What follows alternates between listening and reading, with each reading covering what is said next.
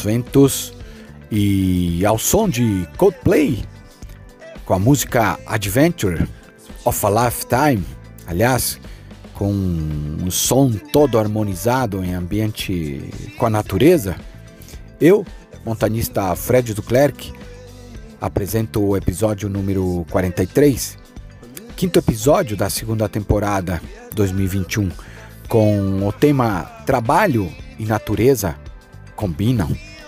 Existe vida fora do escritório? E neste podcast converso com cinco pessoas de diferentes áreas profissionais para entender um pouquinho mais sobre esta relação trabalho e natureza, com o depoimento de pessoas que dividem a sua vida com o trabalho, os negócios e com a relação com a natureza. Hum? Uma coisa que todos têm em comum são especialistas em se conectar com a natureza e deixam claro que existe vida sim após o escritório, após um dia inteiro de trabalho. Né? Vou conversar com Fábio Cunha, que é executivo do mundo corporativo e mora em Campinas, São Paulo. E também fui atrás de uma consultora de Feng Shui, especialista em harmonização de ambientes, que é a Olivia Mendes, que mora em São Paulo, também capital. E falei também com o professor universitário e cirurgião dentista que mora em Lavras, Minas Gerais, Johnson Fonseca. Também com a médica que mora em Nova Andradina, no Mato Grosso do Sul, Kalinka Usinger. E, por último, vou falar com a Jaque Dutra, que é bióloga e guia em ambientes naturais e tem o privilégio de morar praticamente grudada na natureza, na cidade de Ubatuba, São Paulo, aliás, ao redor da Mata Atlântica, no litoral paulista. E uma pergunta vem na minha mente: um futuro em que as pessoas e natureza prosperam é possível? Podemos gerenciar o crescimento econômico, atender à demanda crescente por alimentos, energia, água e ter um progresso ambiental significativo? Hum? E outra pergunta: você sabe o que é biofilia? O termo biofilia vem da literatura do grego bios, que significa vida, e filia significa amor, que significa amor pela vida. Mas a palavra foi muito popularizada por Edward Wilson, que acreditava que os seres humanos têm uma ligação emocional genética com a natureza. Essa ligação, segundo seus estudos, tornou-se hereditária e provável que seja pelo fato de que em 99% de nossa história não vivíamos em centros urbanos, e sim convivendo intimamente com a natureza. Ou seja, a biofilia é a necessidade que sentimos de estar em contato, interagir e nos relacionarmos com a natureza. Nos centros urbanos, temos ausência desse convívio com o meio natural. Aí vem uma outra expressão: design biofílico, hum, principalmente nas empresas que propõe trazer a natureza para dentro dos ambientes de trabalho. Afinal, 90% do nosso tempo passamos em ambientes fechados. Eu, nesses mais de 25 anos de montanhismo, vão lá para mais de 30, uma, uma coisa eu aprendi muito é que toda vez que eu ia para o meio natural, principalmente montanhas, né, sou montanhista, eu sempre voltei muito forte, me sentindo renovado, reenergizado. E lembro muito bem quando trabalhava no mundo corporativo, voltava às segundas-feiras e a primeira reunião logo cedo, eu estava sereno, calmo, tranquilo, enquanto que os outros estavam assim extremamente estressados. E para mim era simples entender que eu ganhava no quê? Eu ganhava porque tinha estado ou no feriado ou no fim de semana, tinha estado na montanha. Então ali eu fortaleci muito essa relação comigo e a valorizar continuamente esse convívio. Hum? Você que ouve os podcasts do projeto Reset Humano no seu trabalho, na natureza, no seu treino, no seu carro, pedalando ou em um dos 23 países que nos acompanham. Muito obrigado por me ouvirem. O projeto Reset Humano tem o DNA no convívio com a natureza, na montanha, e visa desenvolver o ser humano dando um reset, gerando aprendizado e conhecimento para desenvolver a sociedade e assim impactar de maneira positiva a natureza em nossa casa no planeta Terra. Aqui a história é contada a partir de histórias e vidas inspiradoras. E hoje trago cinco participantes, como citei. Quer fazer parte do projeto Reset Humano? Nos siga nas redes sociais. Atualmente estamos nas principais redes sociais. Aliás, esse fim de semana atingimos nosso primeiro K e comemorado com muita intensidade, né, dos seguidores no Instagram, né? Se você quiser seguir-nos, estamos lá, Reset Humano no Instagram, ou no LinkedIn, ou um canal exclusivo no YouTube, também um canal no Telegram. E estamos formando uma lista de transmissão no WhatsApp. E estamos no Facebook também. Ou seja, fica o convite. Né? É, se você quiser enviar uma mensagem via WhatsApp, aqui vai o nosso WhatsApp do Reset Humano. É, é o mais 55 para quem mora no fora do Brasil, é DDD 11 São Paulo e o número é 91 137 0990. Repetindo, mais 55 para quem é fora do Brasil e 11 DDD de São Paulo e o número é 911370990. Aguardo sua mensagem ou sua sugestão de pauta ou alguma dúvida. Vamos agora às perguntas com essas pessoas todas? Vamos lá.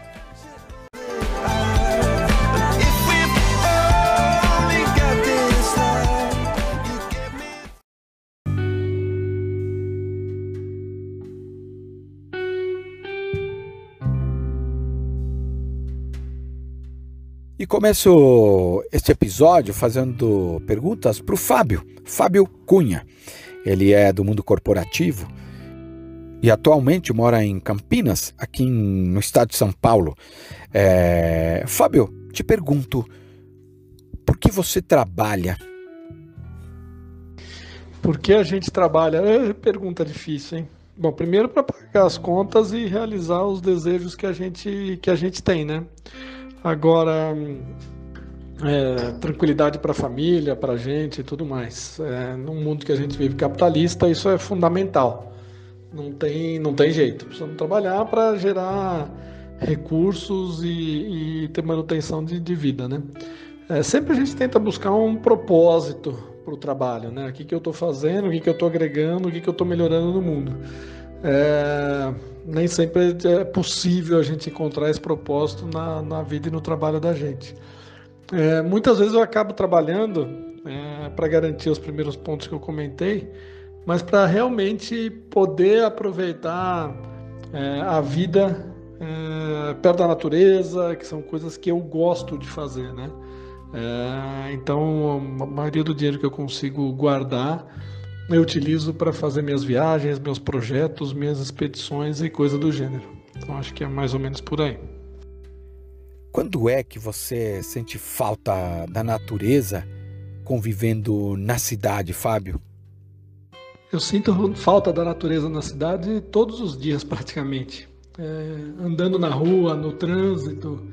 É, é gozado, né? Quando você está em contato com a natureza, é, você sente falta do cheiro, da umidade, é, do barulho da natureza.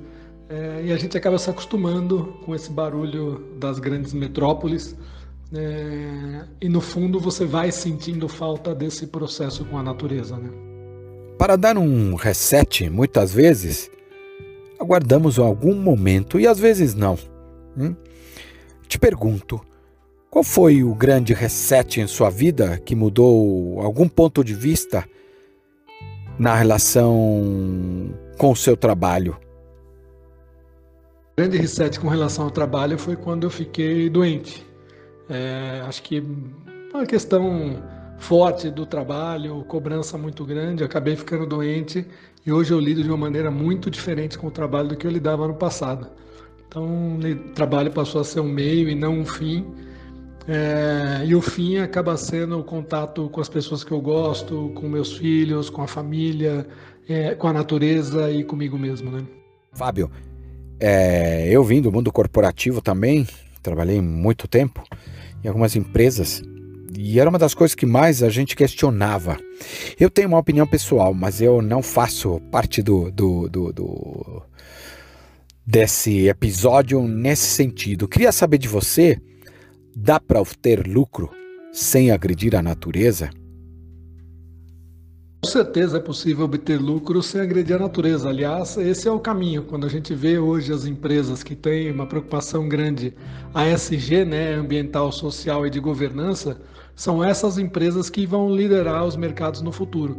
Então, não só dá, como passa a ser uma obrigação das empresas, é, ou das pessoas, ou das estruturas, é, respeitar a natureza, é, não degradá-la, de alguma forma tentar reconstruir é, o que a gente tem destruído nos últimos tempos é, e mesmo assim obter lucro. As pessoas estão cada vez mais preocupadas em consumir produtos que tenham essa preocupação ASG, ambiental, social e, e governança.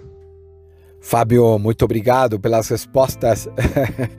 e ouvindo o Fábio, é, eu fui atrás de uma especialista em harmonização de ambientes e ela é moradora aqui de São Paulo, que é a consultora de Feng Shui, Olivia Mendes. Seja bem-vinda. Oi, Fred, que legal estar tá participando do Reset Humano, um projeto tão bacana, tão diferente, que faz a gente parar um tempinho toda semana para refletir e repensar na vida. Muito legal mesmo, estou muito feliz e muito obrigada por me dar essa oportunidade de falar sobre um assunto que faz parte da minha vida, do meu dia a dia, que é o Feng Shui. Muito obrigado, Olivia. E eu te pergunto: é possível levar a natureza para dentro dos ambientes? Com certeza sim, Fred. Esse é o maior objetivo do Feng Shui levar o equilíbrio, levar a harmonia que você encontra na natureza, né, no meio natural, para dentro dos ambientes. E com isso, com essa energia, que é uma energia super gostosa, fluindo do jeito correto dentro dos ambientes, tornar a vida das pessoas melhor. É, com relação ao Feng Shui, é importante entender que existe uma energia vital, que permeia o universo, que permeia tudo que existe.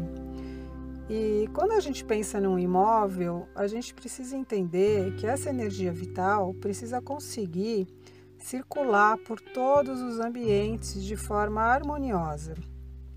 Então, se o imóvel não é construído ou se ele não tem o seu interior organizado da forma correta, com os elementos corretos, essa energia vital ela fica fraca, ela não tem força para fazer com que o ambiente fique saudável.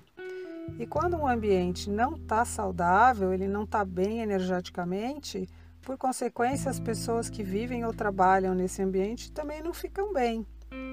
E o contrário também é verdadeiro. Se as pessoas não estão bem energeticamente, o ambiente também não vai ficar bem. Então a gente precisa harmonizar tudo, as pessoas precisam estar bem equilibradas energeticamente e os ambientes também. Agora, como a gente costuma dizer, é muito mais fácil você reequilibrar um ambiente do que uma pessoa. Então, o que, que a gente indica? Vamos reequilibrar os ambientes, porque eles estando equilibrados, é mais fácil a pessoa se reequilibrar também. Então pensa assim, ó, sabe quando você ouve alguém dizendo: "Nossa, eu preciso ir para a praia, preciso ir para o meio do mato para ver se eu consigo me recarregar de energia. Estou exausto, estou cansado, já acordo exausto, já acordo cansado". Isso acontece em geral porque os ambientes onde essa pessoa fica a maior parte do tempo não está equilibrado para recarregar as energias daquela pessoa. Esses ambientes não estão conseguindo reter a energia vital. Aí que entra o Feng Shui, entende? Identificando o que é que tem de errado nesses ambientes e o que, que precisa ser feito para a energia fluir normalmente, fluir melhor e permanecer no ambiente o tempo necessário para nutrir os ambientes. Porque o que acontece muitas vezes também é que a energia entra e sai muito rapidamente. Não dá tempo da energia nutrir esse ambiente, esse ambiente antes dela sair. E quando a gente fala de nutrir o ambiente ou de energia da natureza, a gente não está falando só de encher o ambiente de plantas. É muito mais que isso, entende? Porque o Feng Shui ele trabalha com uma série de técnicas. Uma delas, para dar um exemplo, a gente chama de técnica dos cinco elementos. Quais são os cinco elementos que a gente fala aqui no Feng Shui, né? São a terra, a água, o fogo, a madeira e o metal. É pura natureza. Então, quando você consegue replicar nos ambientes da forma correta os diferentes ciclos dos cinco elementos, você consegue gerar um padrão energético que é muito próximo daquele que você encontra na própria natureza. Sabe aquele ambiente leve, onde você se sente bem, onde tudo dá certo, aquele ambiente gostoso que você não quer ir embora. É esse tipo de ambiente que o Feng Shui pode criar. Para entender um pouco melhor como funciona essa questão dos ciclos, dos cinco elementos, vou dar alguns exemplos que eu acho que fica mais fácil. Ó, pensa comigo. A terra do leito e das margens de um rio, elas não servem para conter a água desse rio? Sim, servem, né? Então, para o Feng Shui, a terra retém a água. Agora imagina que você tem um monte de terra e joga em cima desse monte de terra uma quantidade enorme de água. Essa terra vai virar lama, certo? Então, para o Feng Shui, o excesso de água tira a solidez da terra. Vou dar outro exemplo. As plantas não sugam a água para se manterem vivas? Sim, sugam. Então, para o Feng Shui, a madeira absorve a água. Mas por outro lado, a água alimenta a madeira. Então você vê que de um lado é mais positivo para um dos elementos e mais negativo para o outro elemento. E assim é com todos os cinco elementos. Existem ciclos mais positivos e outros mais negativos. Para não me alongar muito com relação aos cinco elementos, é, quando você entender a correlação positiva e negativa entre eles, você vai conseguir criar um ciclo perfeito. Como? Através dos objetos, dos móveis, dos enfeites, de tudo que você tiver dentro do ambiente. E aí você vai repetir o equilíbrio que você encontra na natureza. Esses objetos, esses cinco elementos, a gente já tem naturalmente dentro de casa, só que a gente nem percebe que eles existem. Então, por exemplo, um quadro de flores representa o objeto madeira, que são as plantas. Um cinzeiro de metal representa o metal. E, e, aí, e aí por diante, entendeu? Um vaso com plantas em água representa o elemento água. Enfim, existe tudo já dentro dos ambientes, só que em geral está tudo posicionado da forma errada, na quantidade errada e no local errado. E esse é que é o problema. E aí quando você reorganiza tudo isso e cria o ciclo correto, você coloca tudo em ordem, você gera o ciclo energético perfeito.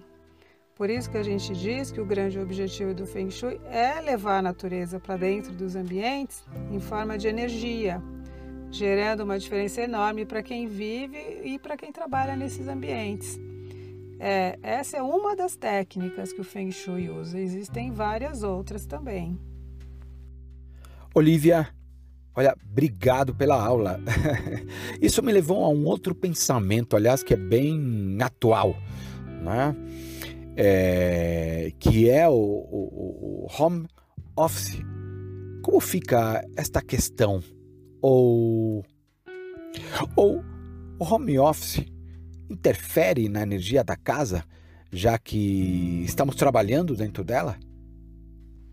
Bom, Fred, sobre home office, aí a gente já entra no assunto delicado, né? E engraçado, tem muita gente me perguntando sobre isso atualmente, porque muita gente está trabalhando em casa, não tem jeito, né? Por causa da pandemia, é, houve um movimento enorme com relação a, a, ao trabalho em home office e também já tem muita gente que já trabalha nesse modelo há muito tempo, né? Mas eu acho que é muito importante ter alguns cuidados e por um motivo muito simples. A gente está falando de duas energias que são totalmente conflitantes, que é a energia do lar e a energia do trabalho. Elas são totalmente diferentes. É, se você parar para pensar, é, o que, que você espera de um lar, né? O que, que uma família, o que, que ela espera de um lar? Ela espera conforto, carinho, aconchego, segurança, um ambiente gostoso, agradável, feliz, né? E quando você pensa em trabalho, você já pensa em agitação, movimento, tensão, cobrança, prazos, objetivos. É uma energia muito mais tensa e muito mais agressiva. E quando você leva essa energia para dentro de casa, as duas energias começam a travar uma batalha. A energia do lar, que é aquela coisa mais doce, mais amorosa, com a energia do trabalho, que é aquela coisa mais agressiva, mais agitada. E uma das duas vai sair ganhando, e esse é que é o problema. Porque se a energia do trabalho ganhar, em geral, você vai passar mais tempo trabalhando, não vai ter horário, vai trabalhar fim de semana, à noite, vai acabar trocando os momentos que você costumava ficar com a família para resolver alguma pendência de trabalho vai deixar as coisas relacionadas à casa para um segundo momento, para um segundo plano. E até as pessoas você vai deixar para um segundo plano, porque a casa atrapalha o seu trabalho. E se a prioridade é o trabalho e se a energia do trabalho está mais forte, está com mais força, você vai acabar deixando tudo em segundo plano. Agora, se a energia da casa estiver ganhando, aí seu trabalho não vai para frente.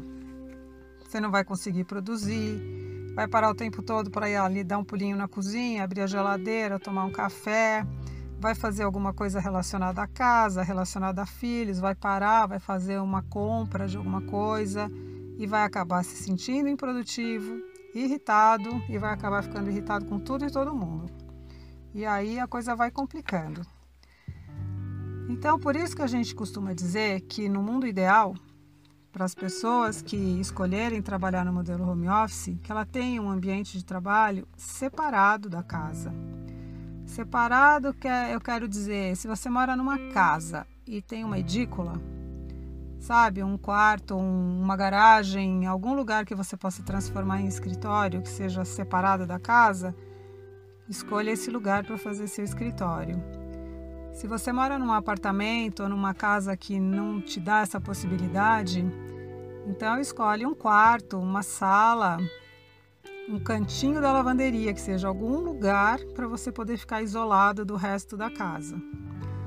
Mas a gente sabe que na vida real nem sempre isso é possível, né? Muita gente mora em apartamentos pequenos, não se prepararam para esse momento de home office e tem muita gente trabalhando na sala de jantar, trabalhando na mesa da cozinha e por aí vai, né? Então, assim, é, o que eu posso dizer sem conhecer né, o home office de cada pessoa é que duas coisas básicas é que tem que ter bom senso e organização, né? É o mínimo que se espera quando você leva o trabalho para dentro de casa. Mas, como tudo na vida tem um lado bom, no trabalho em home office você pode fazer algumas coisas que antes você não podia fazer na empresa, como colocar as plantas que você escolher perto de você. As plantas filtram as energias densas, deixam tudo mais bonito, mais gostoso. Você pode usar um cristal para te dar mais energia. Você pode usar até um óleo essencial que te dê mais foco, mais concentração. Então você pode usar uma série de técnicas, né, que usam os elementos naturais da natureza, como cristais, óleos essenciais, plantas, enfim, para conseguir criar um ambiente mais gostoso para você nesse momento. Então, para quem estiver em home office, o que eu posso dizer é aproveite esse momento. Para muitas pessoas tem sido muito difícil, mas e tentem criar um espaço ideal, o mais ideal possível, o mais gostoso possível para você trabalhar. Tá bom? Olivia, entendo muito bem o que você disse. Eu particularmente, eu gosto, eu preciso muito do verde verde perto de mim, planta significa natureza bem próxima, né? E ainda bem que eu tenho esse ambiente grudado na minha frente. Né? E isso me trouxe uma outra pergunta, uma outra reflexão. Né? Fiquei curioso, na verdade. Quem procura mais pelo Feng Shui, por essa harmonização que é possível trazer a natureza para dentro de casa ou até dentro de um ambiente de trabalho, né? Homem ou mulher? E também queria saber por que as pessoas procuram pelo Feng Shui. Quem procura mais pelo Feng Shui? Bom, antes de falar quem procura mais, vou falar para você que, em geral, quem busca pelo Feng Shui é quem gosta de natureza, quem gosta de plantas, de flores, quem gosta de animais, gosta de viajar, gosta de praia, de montanha. Em geral, gente que precisa estar conectado de alguma forma com esse tipo de energia. É, dito isso, eu vou te dizer que, com relação a quem procura mais pelo Feng Shui, pela minha experiência, e por tudo que eu acompanho relacionado ao assunto, eu posso afirmar que pelo menos uns 90% da procura pelo Feng Shui residencial é feito por mulheres. É, não só porque o Feng Shui promove o bem-estar geral do lar, mas também porque tudo que é relativo a buscar alternativas para melhorar a vida pessoal, da família, das relações, em geral é feito por mulheres. E a gente nota um movimento muito grande das mulheres nos últimos tempos com relação a diferentes tipos de, de terapias alternativas. E eu acredito que provavelmente seja porque o ato de cuidar, cuidar do cuidado, né, é historicamente mais feminino. Então eu entendo que quando o assunto é a casa, a moradia, a família, a procura acaba sendo muito feminina por isso. Agora, quando a gente vai para o Feng Shui empresarial ou comercial, a gente já vê grandes empresários, redes de franquia, usando o Feng Shui já no projeto de construção, antes do imóvel ser erguido. O imóvel já é construído respeitando as regras do Feng Shui. Então é interessante porque de um lado a gente tem no Feng Shui residencial uma maioria feminina buscando por ajuda, enquanto quando a gente vai para o lado empresarial a gente já vê muitos homens. Fred, só para se vou citar algumas empresas ou empresários, só para que você e os ouvintes do Reset Humano tenham uma noção, né, do, do que representa o Feng Shui para muitas empresas é, o que ele já alcança, é, principalmente no Ocidente, porque no Oriente já é uma técnica utilizada há tantos mil anos, há mais de 4 mil anos se utiliza o Feng Shui no Oriente, né? A gente tem Bill Gates, Rede Globo, Natura, a gente tem McDonald's, são muitas empresas, muitos empresários que aplicam as técnicas do Feng Shui. É, o que eu vejo de comum entre todos eles é a busca por ambientes mais equilibrados, mais saudáveis, né? porque geram funcionários mais felizes e mais produtivos. E com isso acaba gerando mais prosperidade. E quando a gente faz um, uma avaliação assim, um, quando a gente olha o todo, a gente entende que essa prosperidade é a prosperidade que está na natureza. Você quer algo mais próspero que a natureza? Algo mais rico, energeticamente mais saudável do que a natureza. Então é isso que o Feng Shui busca, trazer para dentro dos ambientes essa energia, essa prosperidade que vai alimentar todo o ambiente e todas as pessoas é, de uma forma plena, de uma forma saudável de uma forma que traga todos os benefícios, benefícios possíveis para quem vive, né, ou para quem trabalha nesses ambientes todos. Olivia, que rico teu conhecimento, parabéns.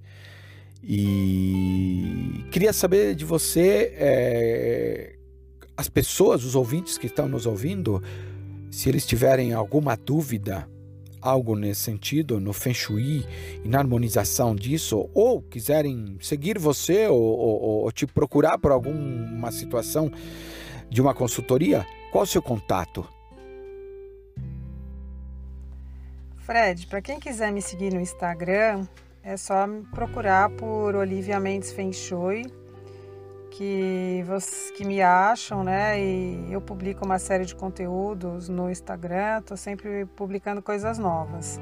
E se alguém tiver alguma dúvida, quiser falar comigo, pode me mandar um WhatsApp, não tem problema, que eu respondo.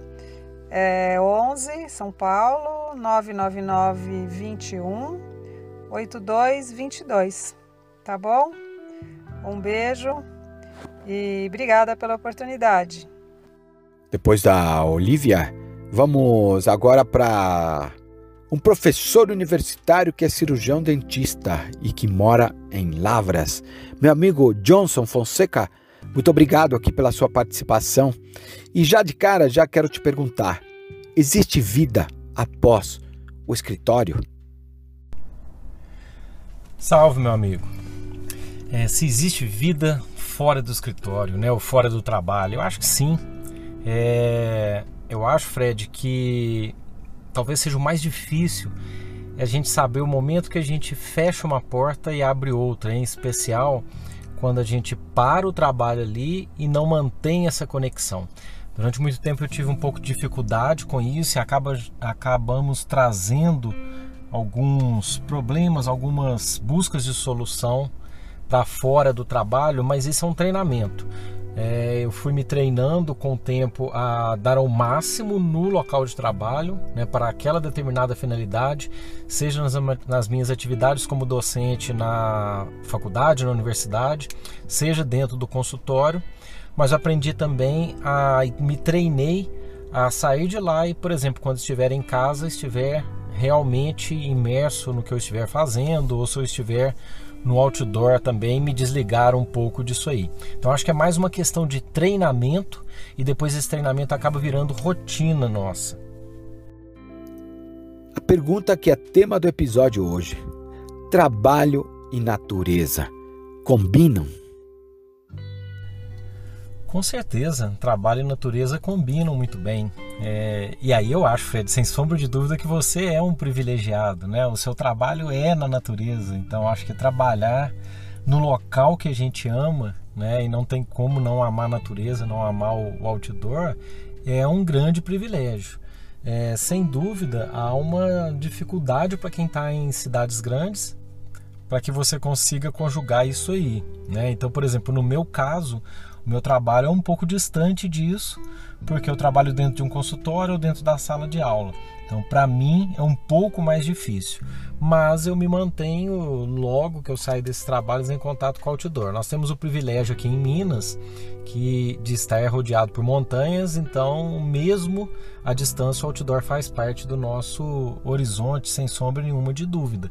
É, por exemplo, o meu trajeto entre o trabalho e a minha residência. A gente tem uma visão maravilhosa aqui da nossa Serra da Bocaina, né, que fica próxima à minha cidade de Lavras, Minas Gerais. Então, para quem ama o outdoor, uma visão de uma parte que seja de uma montanha já traz um pouco mais de alento para nós, né? Mas, é, óbvio, se eu pudesse conjugar os dois né, e, e trabalhar com a visão direta, seria uma maravilha. Mas eu acho que combina sim. Johnson, o que você diria sobre esses três itens: a humanidade, o trabalho e a natureza? Bom, trabalho, humanidade e natureza. É, infelizmente, Fred, eu noto que dentre esses três, acho que talvez um que esteja norteando demais, assim, talvez até de maneira excessiva a, a vida do ser humano é a parte do trabalho. Então ele se esquece um pouco do lado humano, se esquece da humanidade e da natureza também. Mas como amante da parte outdoor, da vida outdoor, e óbvio que você tem essa percepção muito mais clara, é, eu noto um clamor muito grande das pessoas por reconectar é, com o ser. Eu acho que esse ser está ligado à humanidade, à natureza. E tentar, é, é, lógico que a gente não tem como desconectar totalmente, mas desconectar um pouquinho do ter, né? E está relacionado ao trabalho, questões monetárias, financeiras e tudo isso aí. Mas eu acho que sim, eu acho que entre esses três ainda há um predomínio muito grande do pensamento, da dedicação exclusiva ao trabalho e talvez uma parcela da população está acordando um pouquinho mais para se direcionar para o lado humano, né, para a vida em comunidade, a vida como ser humano e a busca por estar na natureza. Eu acho que o estar na natureza é, alivia muito essas pressões, né, nos mostra que nós não estamos sempre no comando de tudo. Eu sempre digo que uma das vantagens do outdoor é isso. Na hora que você tem aquela soberba de achar que você está no comando de tudo, vá para outdoor. Tente dar uma volta no outdoor, você vai ver que a nossa vontade ou nosso desejo frente ao outdoor é só inicial, né? Mas quem manda, manda mesmo é a natureza. Se a gente vai ou não vai, prosseguir, conseguir terminar uma trilha na velocidade que a gente pensou, da maneira que a gente pensou. Isso aí depende muito mais da natureza e com isso a gente vê o quanto ela é grandiosa e ainda é, nos governa, né? apesar de todo o estrago que o ser humano acaba fazendo a ela. Bom, depois do Johnson, vamos para outra cidade, direto para Nova Andradina, no Mato Grosso do Sul, falar com a médica Kalinka Usinger. Kalinka, natureza traz felicidade em sua vida? Oi, Fred. A natureza ela traz a felicidade para gente em todos os sentidos e todas as questões. É, desde o momento que a gente vê, vai para o trabalho, é, tá andando na rua, você olha para o lado, você tem que conseguir enxergar a natureza. A natureza ela nos preenche de alegria é, pelo simples fato de você poder ver um pássaro é, um, cantando de manhã cedo, você vê é, o, os seus bichinhos de estimação que também contam como natureza.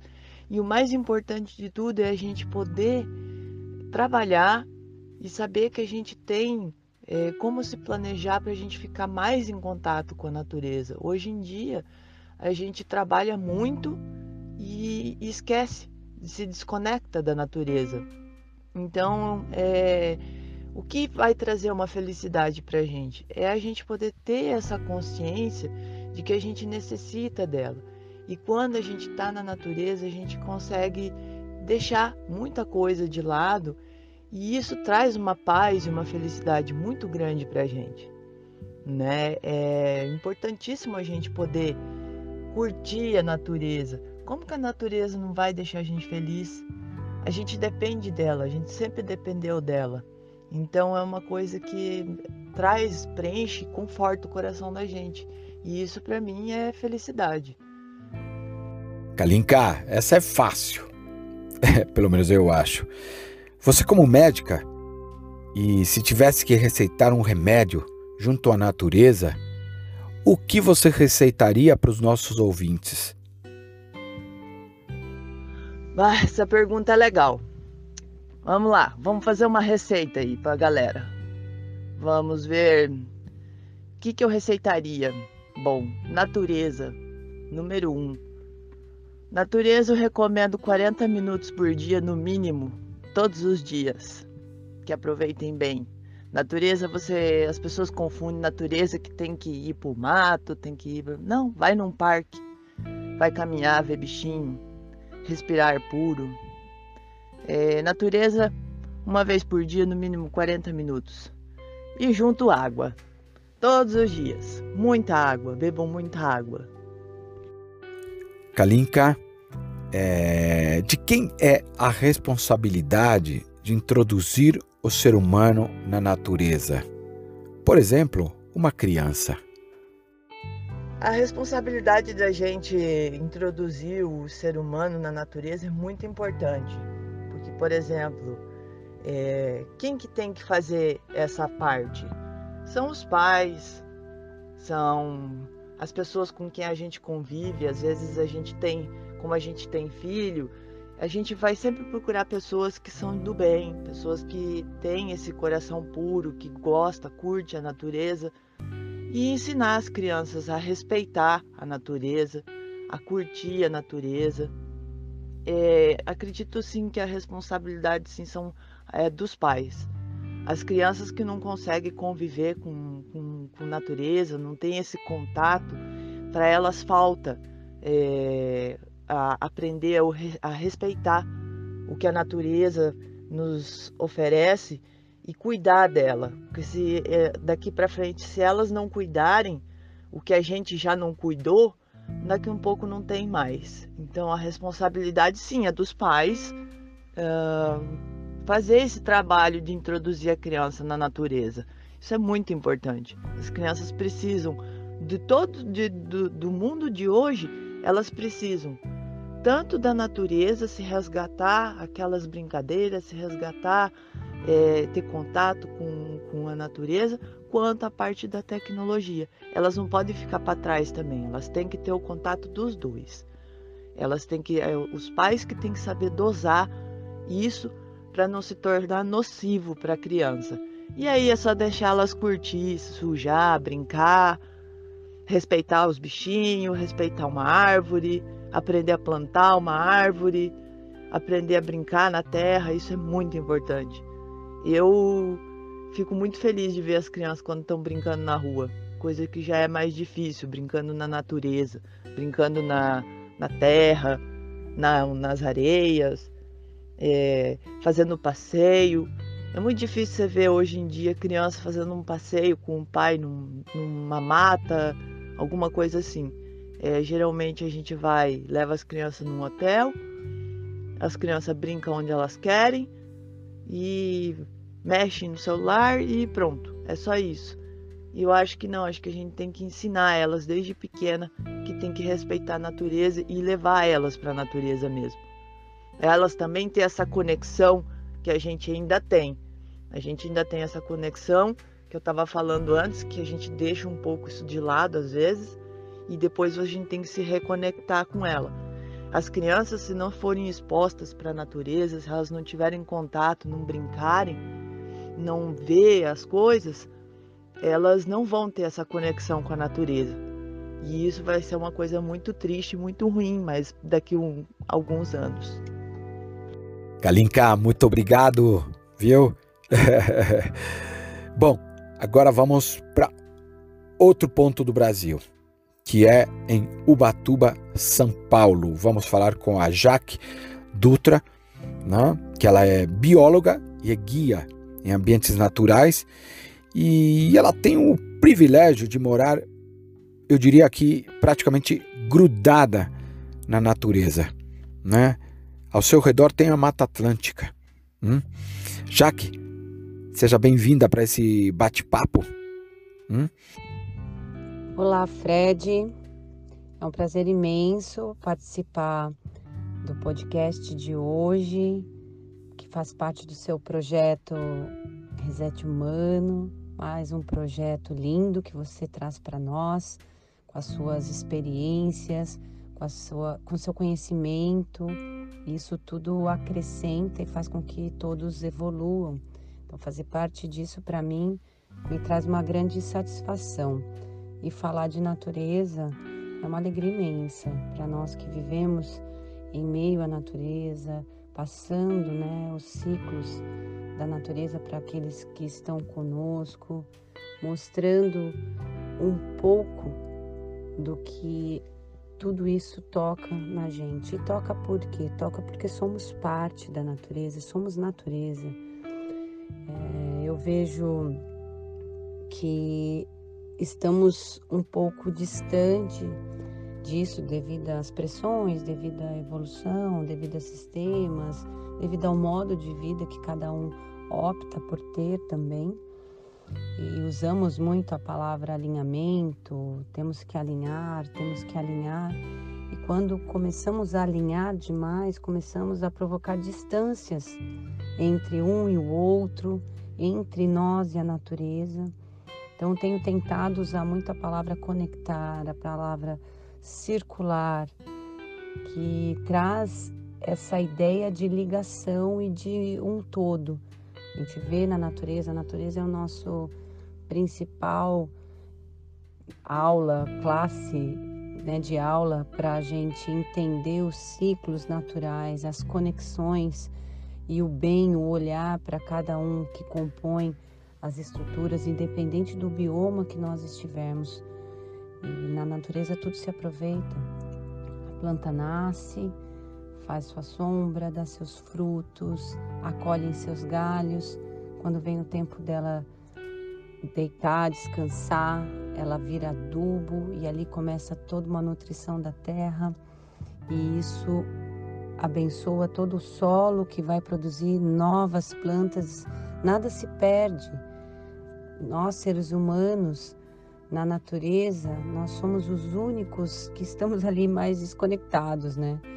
A gente produz algo, utiliza até certo tempo e depois descarta e descarta sem consciência muitas vezes, descarta em locais errados. Nós somos os únicos que estamos fora da, da função real desse todo. Né? A árvore veio para ser árvore, é, o leão veio para ser leão e cumpre seu papel de leão, assim como um elefante, um tubarão, um beija-flor. Eles nascem e cumprem sua função, dão o seu recado à terra na função que vieram. Nós, seres humanos, viemos para sermos humanos.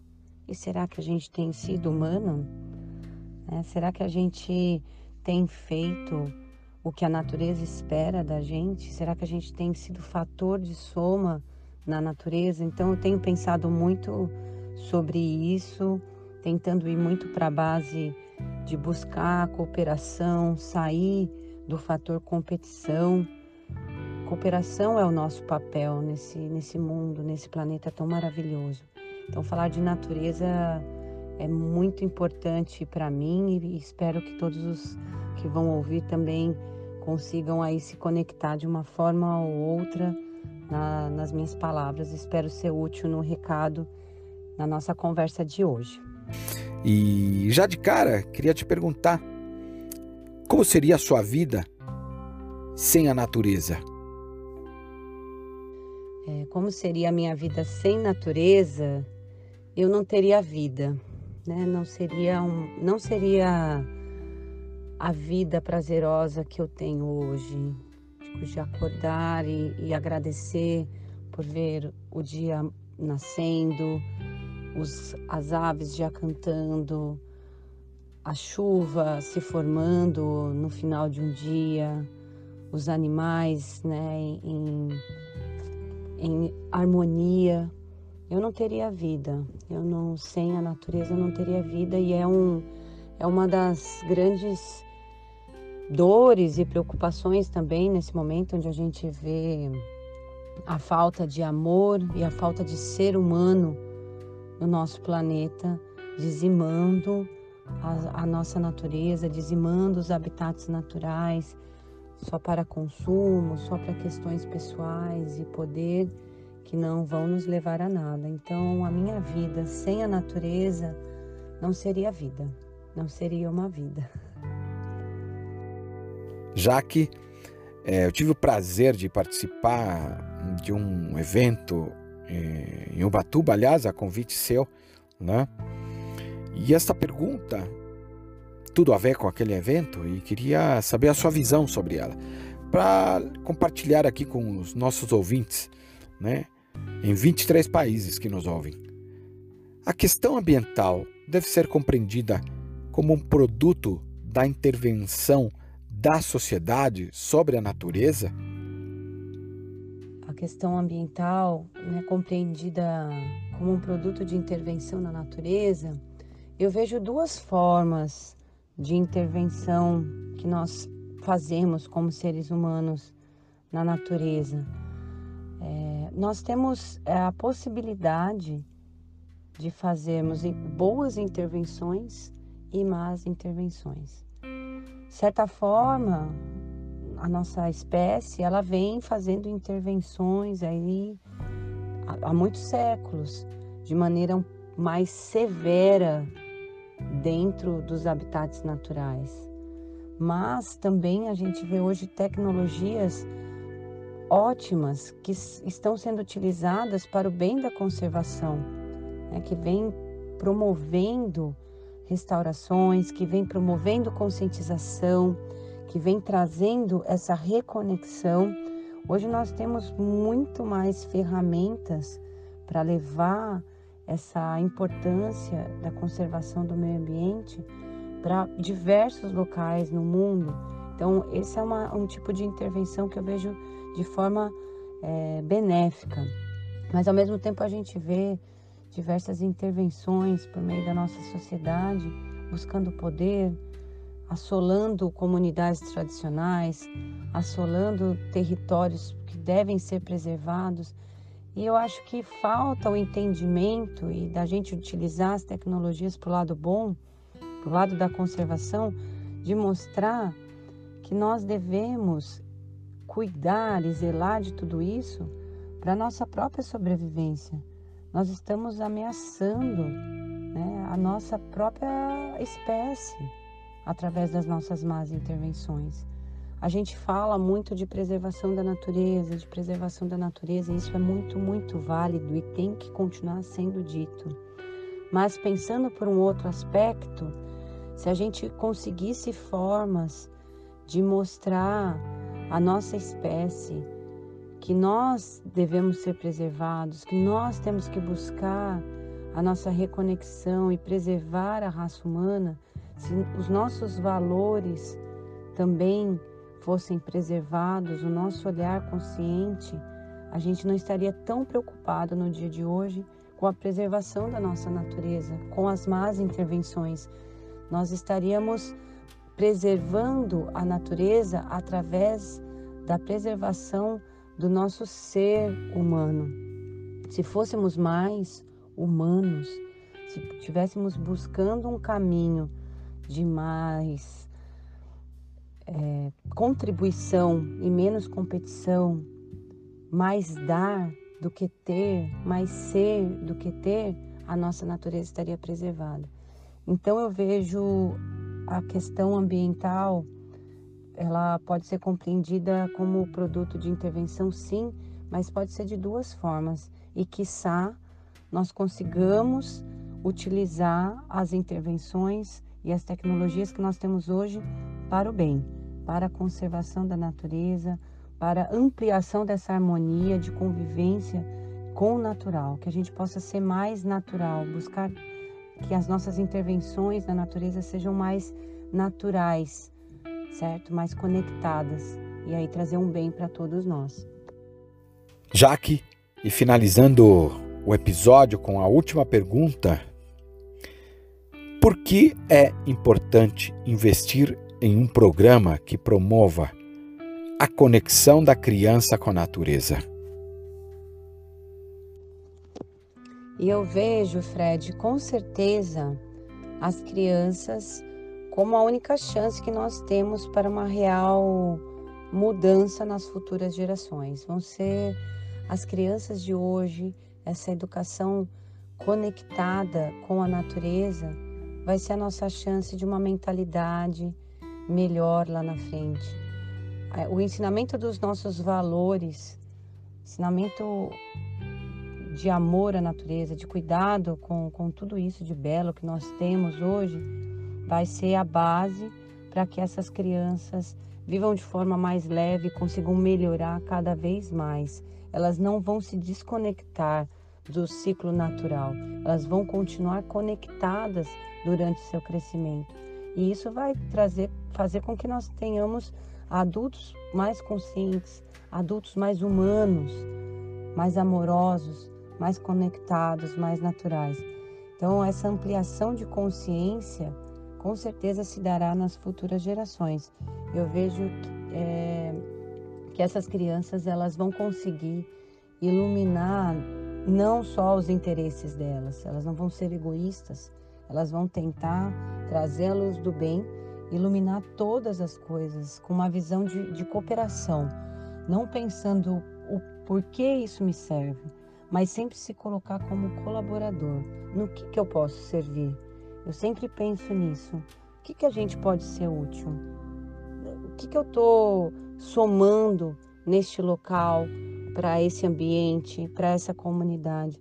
É uma questão de, de ação contínua, é inserir essas perguntas, esses sentimentos a cada dia. E se as crianças tiverem essa educação, com certeza essa consciência vai acompanhá-las e aí a gente vai ter um mundo mais feliz, um mundo mais natural. Faça, deixa uma frase aqui que é faça da sua vida uma aventura fértil. É do Roberto Trajan, que é um escritor que eu gosto muito, e ele traz várias reflexões também sobre o nosso propósito nessa terra. Qual que é o nosso recado? O que, que a gente veio fazer aqui? O que, que a gente está fazendo? O que, que a gente vai ter na mão quando a gente fechar os olhos e passar a janela para um outro local? A gente contribuiu com a vida do outro, com a natureza, a gente se conectou, a gente aprendeu realmente a viver.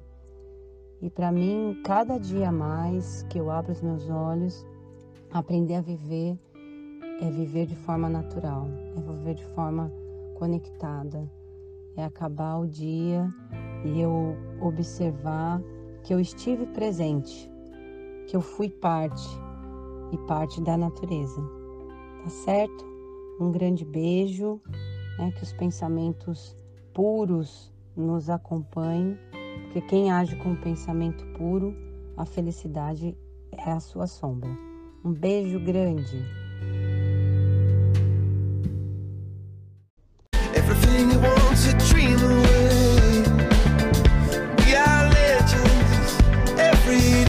E você que ouviu este episódio até o final, Espero que tenha gostado. Quis reunir é, diferentes pessoas para podermos entender um pouquinho como é essa relação da natureza e o trabalho e o trabalho e a natureza. Né?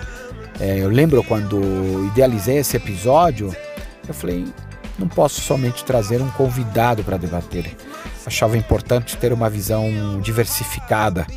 Hum? Eu particularmente, eu tenho o prazer de trabalhar trabalhar muito junto à natureza, como montanhista e guia de expedições em trekking, longas travessias, em alta e média montanha. Né? Então, para mim, isso fica muito claro. Né? Nós somos natureza e o ser humano, quanto mais se afasta, mais dilemas cria para si. Por isso que sempre eu digo que a natureza nos chama. Eu falo que a montanha, quando você atende o chamado da montanha, que é natureza, você tem que ir, né? Bom, espero que vocês tenham gostado novamente, né? E que tenham uma excelente semana, é, bons ventos e até o próximo episódio. Muito obrigado. Like I'm alive.